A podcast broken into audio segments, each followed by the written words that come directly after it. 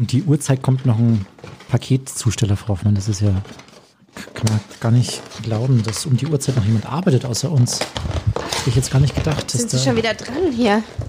Das war noch ganz vertieft. Ah, cool. Ist das das neue von Beate Use, was Sie sich bestellt haben? Ja, für Sie, für den Adventskalender. Oder Amorelie? Nee, Ich habe mir Gelenk- und Muskelbad bestellt. Gucken Sie Nee, mal. echt jetzt?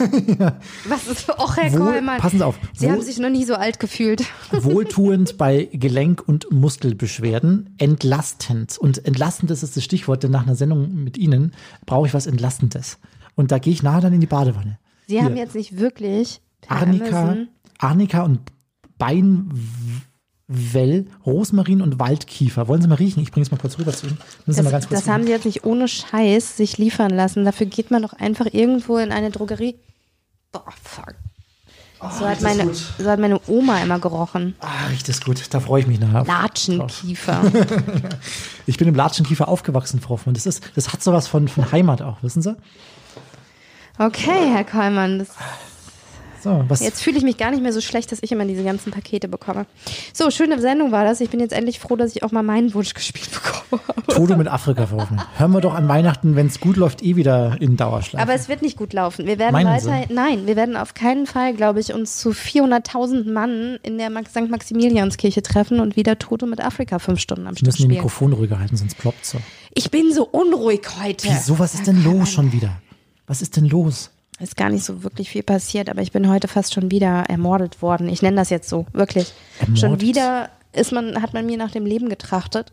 Ach, mit ihrem Fahrrad hier. Sie, weil, weil sie auch fahren wie so eine. Wie so eine Nein, das liegt nicht an mir. Es gibt wirklich Menschen, die nehmen Fahrradfahrer, besonders im Winter, nicht ernst. Dabei fahre ich schon mit Licht und meinem roten Cappy und allem drum und dran und schon wieder hätte mich fast jemand über den Haufen gefahren und dann hätte ich jetzt nicht mehr hier gesessen, dann hätten sie alleine Sendung machen müssen. So, Ich muss, warum mal, machen sie Fotos von mir? Was ist mit ihnen los? ich muss mal an dieser Stelle, an dieser Stelle muss ich das kurz mal auf Video festhalten, wie hier unser Podcast produziert wird. wird ne? Also ich sitze hier an einem Schreibtisch mit vier Bildschirmen, ich muss hier Regler schieben, ich muss hier Versuchen Texte Sie mal und nach so. rechts Und- zu schwenken mit der Kamera auf Ihren Alkohol der, und die Schokolade, die da liegt. Da ist kein Alkohol. Da ist null Mitleid.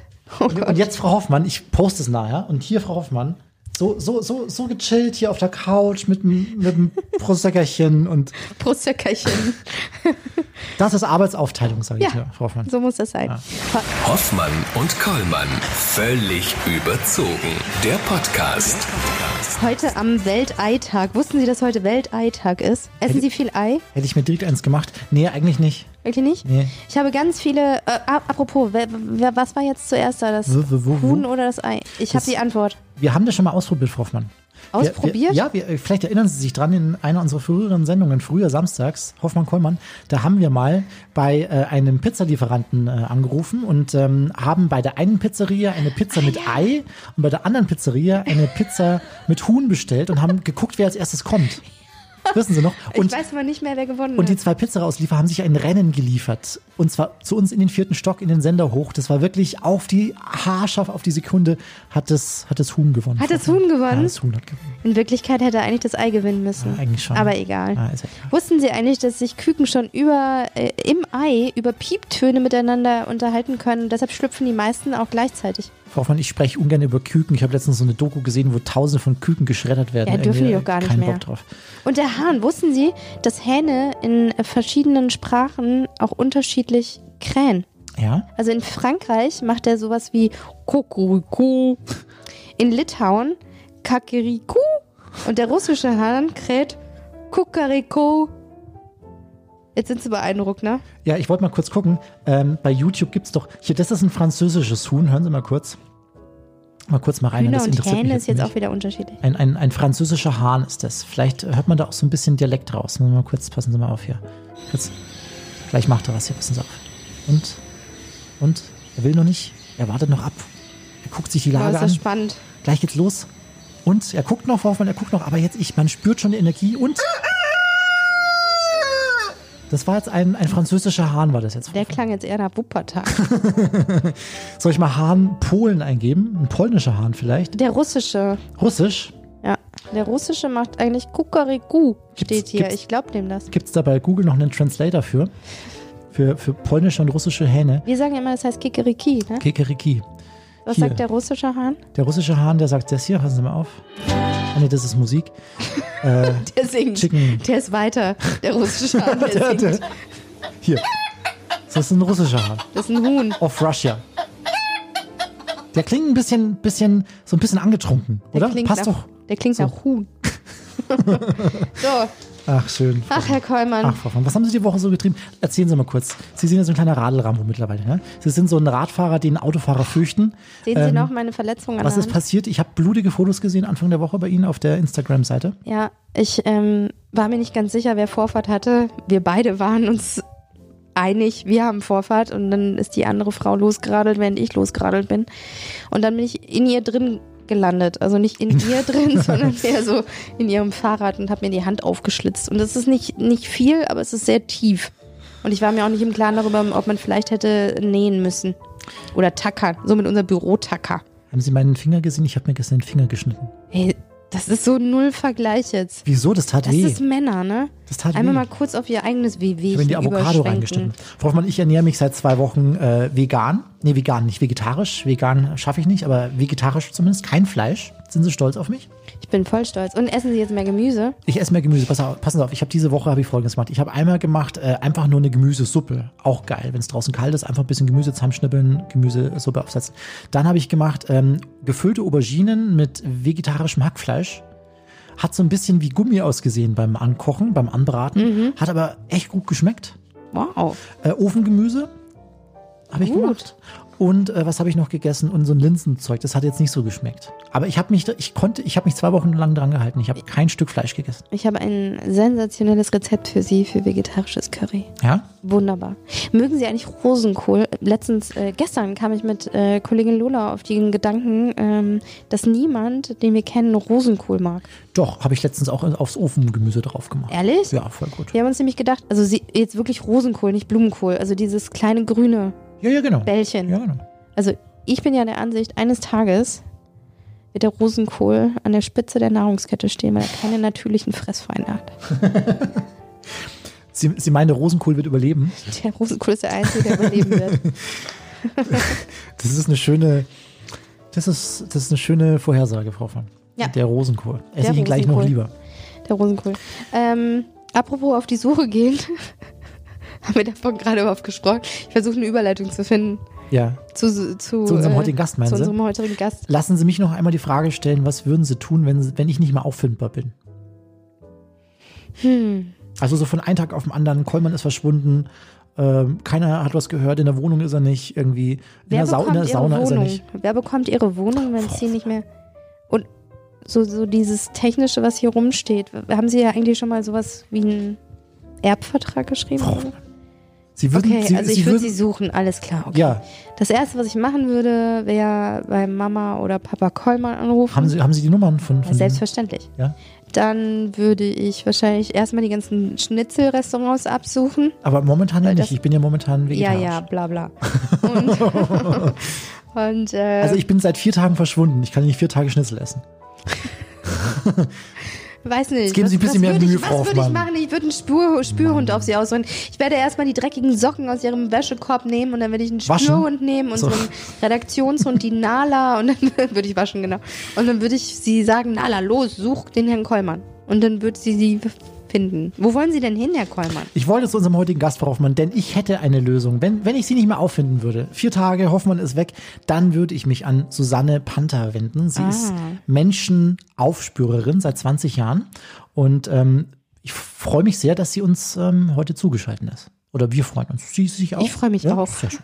Hoffmann und Kollmann. So, jetzt aber mal im Ernst. Ego FM. Schöne neue Radiowelt. Frau Hoffmann, diese Frau macht sich für andere auf die Suche nach der Freundin aus Kindertagen oder dem leiblichen Vater oder einer alten Liebe. Sie sucht nach Spuren der vermissten Angehörigen und verstaubten Archiven, also in verstaubten Archiven sucht sie, durchkämmt nächtelang das Internet, löchert Standesbeamte, befragt ehemalige Nachbarn und wälzt längst schon geschlossene Polizeiakten. In den letzten 20 Jahren hat sie über 4000 Menschen bei der Klärung ihrer biolo biologischen Abstammung unterstützt und bei uns erzählt sie heute ihre schönsten und bewegendsten Fälle. Ich freue mich sehr, wir freuen uns sehr, dass uns heute Susanne Panther zugeschaltet ist. Hallo, Herr Kollmann. Hallo, grüße Sie. Das ist ja Hallo, wahnsinnig spannend. Menschenaufspürerin. Ähm, Sie haben Ihren Job, wie Herr Kollmann eben schon gesagt, sozusagen erfunden. Ist ja kein gewöhnlicher Job. Wie kam es denn dazu? Äh, Im Grunde genommen ist es so entstanden, dass äh, einfach ein Bedarf in der Gesellschaft danach war und ich habe das ähm, eigentlich gar nicht geplant. Also ich hatte eigentlich vorgehabt, Klassentreffen zu organisieren und habe mich so ein bisschen als Veranstaltungsagentur gesehen und habe dann aber sehr schnell gemerkt, dass eigentlich der Bedarf nach Herkunft suchen oder nach Menschen zu finden, die Geschwister sind äh, oder Halbgeschwister sind und habe mich dann da auch dem ja das einfach bedient und habe dann später auch gemerkt, dass es natürlich mit meiner eigenen Biografie auch viel zu tun hat, dass ich mich da so eingelassen habe auf das Thema und ja doch sehr spezialisiert jetzt bin über die Jahre. Das hat sich aber einfach so entwickelt mhm. auf den äh, aufgrund des Bedarfs eigentlich. Mhm. Frau Panther, wenn Frau Hoffmann und ich jetzt hier keine Lust mehr hätten, Radio zu machen und wir würden uns gerne weiterentwickeln beruflich und würden auch gerne bei Ihnen mitarbeiten, gibt es da eine Ausbildung dazu? So eine Ausbildung jetzt gibt es da so nicht. Also das ist äh, so ein Ausbildungszweig gibt es vielleicht mal in 100 Jahren. Ich würde mich sehr freuen, wenn in Wikipedia irgendwann ein Artikel steht, dass ich das sozusagen angefangen habe und meine Schulungsunterlagen da vielleicht rudimentär auch drin vorkommen. In den letzten 20 Jahren haben sie in 32 Ländern Personen gefunden, insgesamt glaube ich über 4000, wo sie bei der Klärung irgendwie mitgeholfen haben. Wie sieht denn die Erfolgsquote nach diesen 20 Jahren bei Ihnen aus? Also es äh, hört sich immer so, so doll an, das sind ja über 90 Prozent. Das liegt aber ähm, daran, dass wir eine sehr gut strukturierte Verwaltung haben. Es ist alles genau abgelegt. Man weiß, also es ist, äh, geht hier niemand so leicht verloren.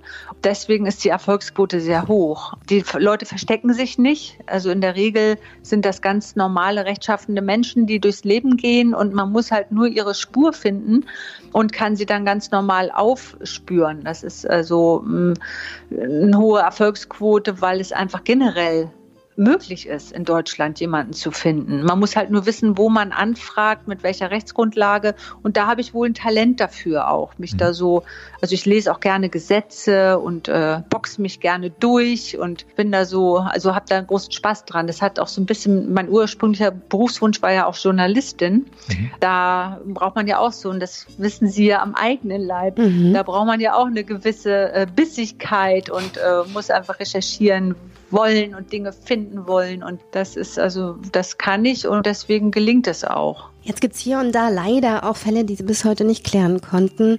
Wie sehr beschäftigt Sie das dann noch vielleicht im Nachhinein in Ihren Träumen oder wo Sie dann sagen, ah, jetzt muss ich doch noch mal nachgucken? Ja, das sind so diese Fälle, wo ich einfach auch nicht so gut loslassen kann. Also ich habe manchmal ähm, Sachen auf dem, auf dem Monitor, wo ich sage, so jetzt musst du das mal absagen. Das ist wirklich ausermittelt. Da kannst du nichts mehr machen. Und dann schreibe ich, fange ich an, so mir die Struktur zu bauen, wie ich die Absage formuliere. Und es muss ja alles ganz dezidiert aufgeführt werden. Was wurde angefragt und warum war das nicht erfolgreich? Weil ja der Anspruch ist, dass der Klient das dann für sich auch abhaken kann und äh, das wirklich abschließen kann, wissend, dass alles getan wurde. Und dann passiert schon manchmal, dass ich dann, während ich das so zusammenstelle, denke, aber Moment mal, da könnte man aber doch vielleicht noch mal hier oder noch mal da. Und da bin ich so ein bisschen ja manisch und gebe das gar nicht so gerne dann ab.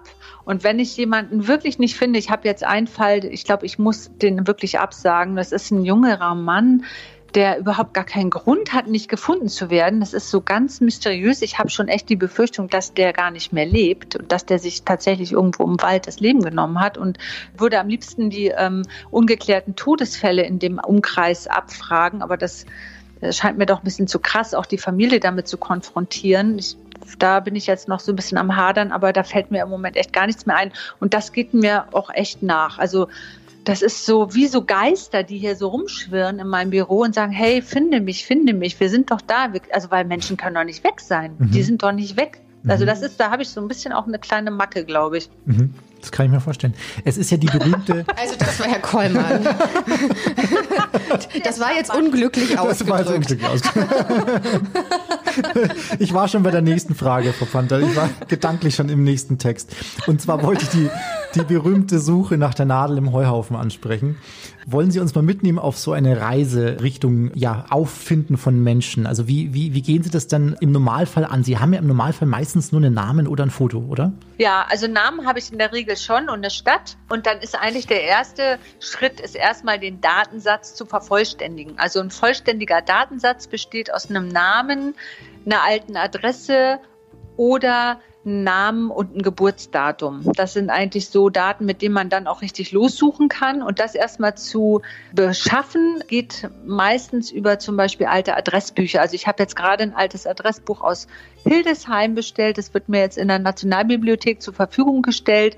Und da kann ich dann sehen, wo hat denn dieser Mann gewohnt. Es gibt auch zwei Schreibweisen, die eine, eine mit S und die andere dann mit SCH am Ende. Und ähm, das muss ich halt auch verifizieren. Wie heißt der jetzt wirklich? Und glücklicherweise kein Meier Müller-Schulze. Also ich denke mal, dass ich da mit dem Vornamen und dieser, ja, diesem Fragment des Nachnamens, sage ich mal, den dann auch finden kann. Und wenn ich dann die alte Adresse habe, kann ich entweder übers Archiv oder übers Meldeamt den anfragen. Und dann äh, hangel ich mich halt an, die, an den Adressen lang, wo der dann weggezogen ist, wieder äh, angemeldet wurde, dann hat er sich wieder abgemeldet. Und wenn es äh, möglich ist, auch über die Standesämter zu recherchieren, wenn also ein Verwandtschaftsnachweis vorliegt, dann äh, kann ich über die Standesämter recherchieren. Und das ist dann teilweise auch ein bisschen weniger aufwendig, weil man dann auch findet, ob jemand geheiratet hat, wo er geheiratet hat ähm, und so. Also das ist so eigentlich der Weg. Nicht so wirklich ähm, spektakulär und nicht so romantisch wie in den Fernsehsendungen Vermisst und Co. beschrieben, sondern es ist sehr viel Schreibtischarbeit und äh, Verwaltung und äh, eigentlich recht staubig, mhm. wenn man so mal das reine Doing betrifft. Mhm komisch. Äh, das, das, das, das, in meinem Kopf, wenn ich höre Menschenaufspürerin, ist das so gar nicht trocken. Dann ist das so unterwegs sein und suchen und Menschen befragen. Aber ne, es gibt immer zwei Seiten. Aus den Augen, doch im Herzen, Frau Panther, heißt Ihr Buch, das Sie geschrieben haben, wie ich mit Menschen, wie ich Menschen zusammenbringe, die vom Schicksal getrennt wurden. Ich habe da so ein bisschen reingelöcht. Es gibt ganz viele faszinierende Geschichten. Können Sie uns eine Ihrer Lieblingsgeschichten kurz erzählen, äh, was da vorgefallen ist? Also eine meiner Lieblingsgeschichten ist die, wo ein Mann seine, also nee, Quatsch, um, umge, umgekehrt. Eine Tochter hat mich beauftragt, ihren Vater zu suchen. Und dieser Vater ist verstorben und hat aber jemanden, also es gab eine Hinterbliebene, die eine Tochter war, auch eine weitere Tochter dieses Mannes, aber selbst adoptiert wurde. Die Geschichte war dann die, dass der, dieser Vater, also es war ein amerikanischer US-Soldat, der hat hier in Deutschland ein Kind gezeugt, hat mitbekommen, dass die Frau, mit der er zusammen war, schwanger wurde, aber es war keine Aussicht auf eine Beziehung. Also es war irgendwie nicht, die waren nicht so fest zusammen und es war auch wohl nicht so, also es hat nicht getragen einfach für eine Beziehung, dass man eine Familie gründet und das Kind wurde zur Adoption freigegeben und er hat so darunter gelitten, dass er dann zurückgekehrt in USA ein Kind adoptiert hat, ein Mädchen. Und dieses Mädchen hat dann erzählt, meiner Klientin, dass ihr Vater so viel erzählt hat von diesem Kind, was in Deutschland zurückgelassen wurde und adoptiert wurde. Und das fand ich so rührend, weil ich mir so vorgestellt habe, wie dieser Mann gelitten hat und das Kind dann adoptiert hat. Und diese beiden Schwestern hatten dann auch einen guten Kontakt. Also die haben dann sich schön ausgetauscht und die Klientin hat dann auch erfahren, wer ihr Vater war, Bilder gesehen und konnte ein bisschen ihre biologische Abstammung dadurch auch aufklären. Mhm. Oh, es gibt auch ein, also Sie sagen auch, dass es jeder Fall so eine gewisse Überraschung in sich birgt. Unter anderem gibt es in dem Buch auch ein Kapitel, die Überraschung am Grab. Ganz kurz, mhm. was ist das für eine Story? da müsste ich ja jetzt, also wenn man jetzt das Buch äh, sich kauft und ich erzähle das jetzt, dann wäre das ja ein Spoiler. Stimmt. Ah, okay, wenn das jetzt der Cliffhanger, dann, dann müssen wir sagen, okay, alles klar, bitte kaufen. Wir machen das, wir, wir machen gleich aus und dann müssen Sie mir. ja. Aber es ist so, dass es gibt wirklich nichts, was es nicht gibt und es gibt wirklich äh, Suchen, wo ich denke, boah, also das hat, wenn man das so als Drehbuch irgendwie so, so, so einer Produktionsfirma anbieten würde, würden die dann sagen, also suchen Sie, machen Sie es mal ein bisschen realistischer. Ja, wirklich. Ach. Ja. Aber Frau Panther, um mal beim Buch zu bleiben, Sie schreiben darin nämlich auch, die Kinder der 50er Jahre, die sind besonders betroffen. Ähm, und ja. da erwähnen Sie unter anderem die gefühlstaube Gesellschaft. Was ja. verstehen Sie darunter? Also das ist wirklich ein Kapitel, äh, da, das geht wirklich sehr tief heute noch in unserer Gesellschaft die beiden Kriege, die äh, unsere Großeltern, Urgroßeltern und Ururgroßeltern erlebt haben. Äh, die Kinder der 50er Jahre sind mit Eltern groß geworden, die den Krieg erlebt haben. Und äh, für die also wenn es zum Beispiel die Situation gab, dass ein Kind gezeugt wurde von jemand anders, als dem man der, mit dem es aufgewachsen ist als Vater, dann wurde das überhaupt nicht wahrgenommen, dass es vielleicht wichtig sein könnte für dieses Kind, zu erfahren, wer denn wirklich der Vater ist. Oder auch Adoptierte wurden einfach in die Familie reingepflanzt und ähm, es wurde überhaupt nicht erlaubt, äh, also die ganze Biografie wurde einfach abgeschnitten. Und das fiel diesen Eltern so leicht, weil sie einfach durch die Kriege so schlimme Sachen erlebt haben, dass sie selbst traumatisiert sind und ähm, ich sag mal so die, die, die Narben auf der Seele einfach dann keine Gefühle mehr zugelassen haben. Also das ist so wie bei einer Narbe auf der Haut. Wenn man da drauf tuppt, tippt, dann ist, dann fühlt man ja nichts. Und so ist, sind die Seelen auch teilweise vernarbt und da wurde ganz hart umgegangen damit. Kind fragt nicht nach und sei doch dankbar, dass du Eltern hast. Und also es wurde sehr hart äh, mit den Kindern umgegangen, was heutzutage undenkbar wäre. Also was mir Klienten manchmal erzählen, wo ich echt denke, meine Güte, das ist ja grausam. Mhm. Frau Panther, mal kurz ab vom Buch. Kommen Sie manchmal der Polizei in die Quere? In die Quere nicht, aber ich habe schon mal erlebt, dass mich die Polizei angerufen hat äh, zweimal habe ich das erlebt. Nee, gar nicht war einmal erlebt, dass sie mich angerufen hat, aber der zweite Fall war auch in der Richtung.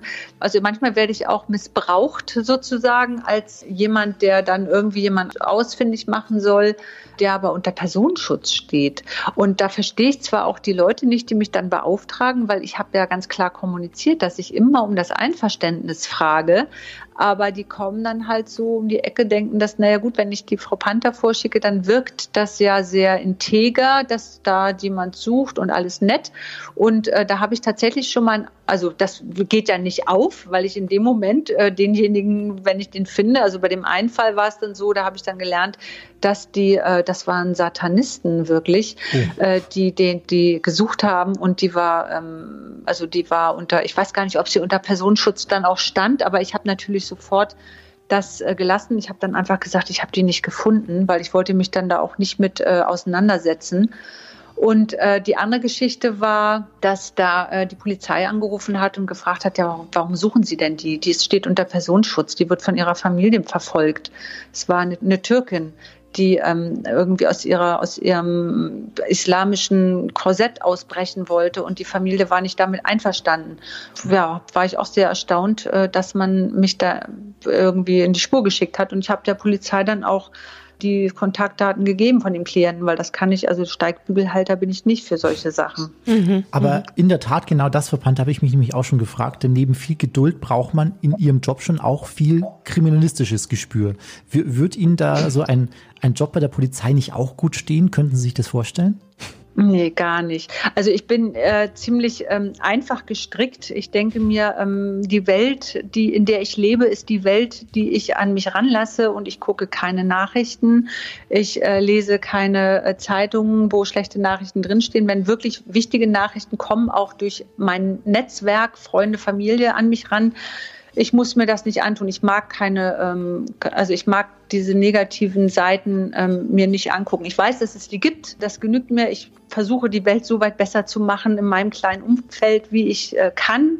Wenn ich Polizistin wäre, dann hätte ich ja nur mit diesen ganzen gruseligen Themen zu tun und das würde ich nicht. Da bin ich zu zart beseitet und auch ja, das würde mir nicht gefallen. Nein, auf keinen Fall.